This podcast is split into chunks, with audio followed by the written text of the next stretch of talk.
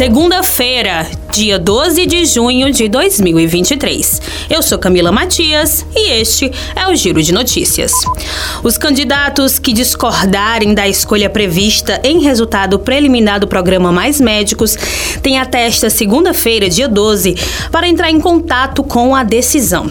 A listagem com os nomes dos selecionados foi publicada na sexta-feira, dia 9. A apresentação do recurso deve ser feita diretamente no sistema de gerenciamento de programas, plataforma do Ministério da Saúde usada por gestores municipais de saúde e por médicos para fazerem as adesões e inscrições no programa.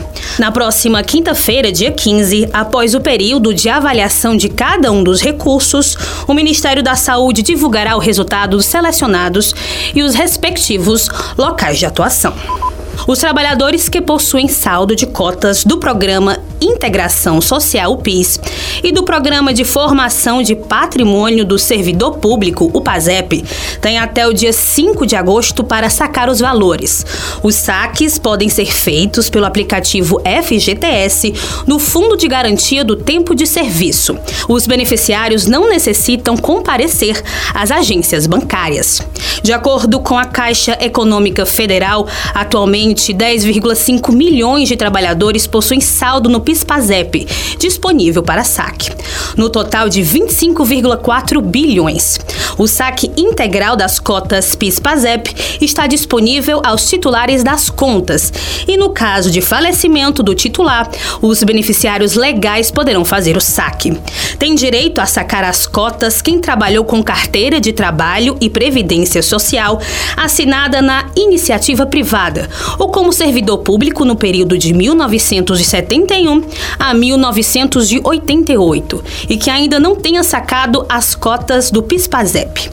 Se o saldo não for sacado até o dia 5 de agosto, os recursos serão transferidos do FGTS ao Tesouro Nacional. Neste caso, os interessados terão até cinco anos para fazer uma nova solicitação de retirada à União.